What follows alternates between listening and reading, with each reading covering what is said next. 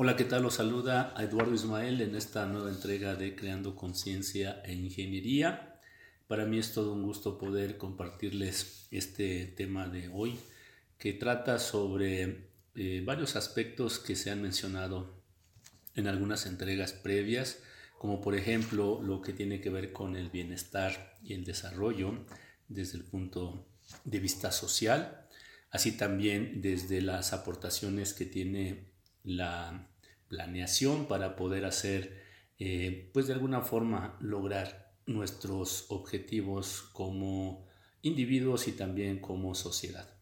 Hemos abordado también previamente algunos temas que tienen que ver con la educación y cómo la educación efectivamente es uno de los principales aspectos que nos llevan a lograr eh, tanto el bienestar como el desarrollo.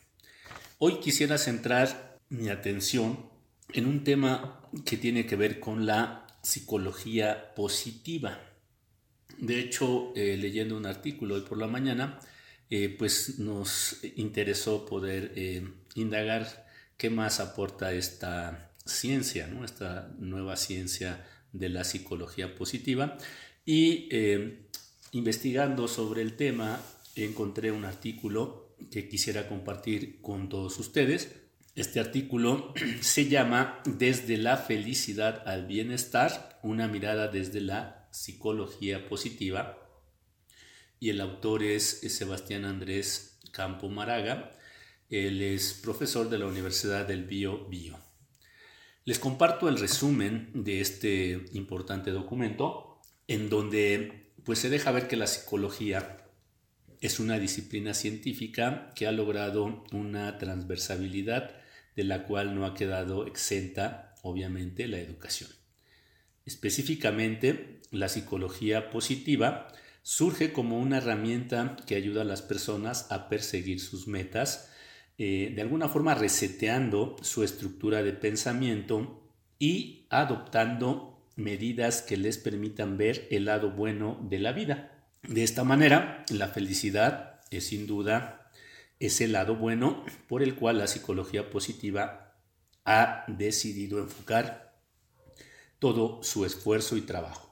En el artículo que se presenta, la revisión, eh, pues de alguna manera cronológica, de los antecedentes de la psicología positiva, estableciendo los aportes sociales que genera la adopción de una educación emocional en los distintos niveles de escolarización y asimismo se hace ver cómo esta eh, psicología positiva pues permite construir condiciones de bienestar.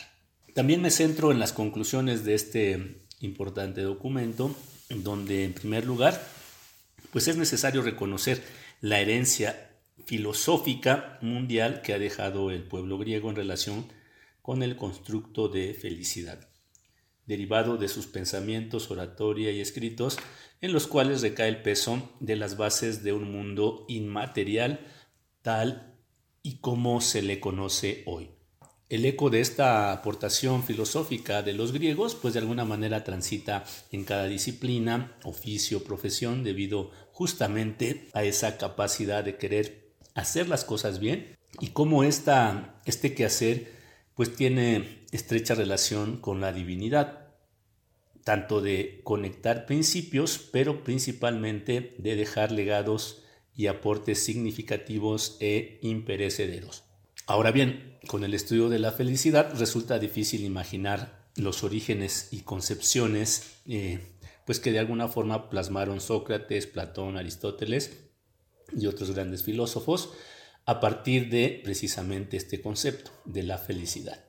Sin embargo, a través de sus registros queda de manifiesto las cosas inteligibles que una persona debe poseer, tanto para formar su conciencia de manera equilibrada y para lograr seres humanos virtuosos.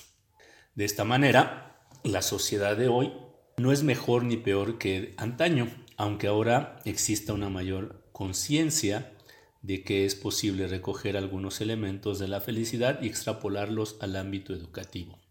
A diferencia de la genuina relación que maestros y aprendices de la antigüedad mostraban en torno a la enseñanza-aprendizaje, donde el deber y el pensar no tenían timbres, sino silencios o pausas.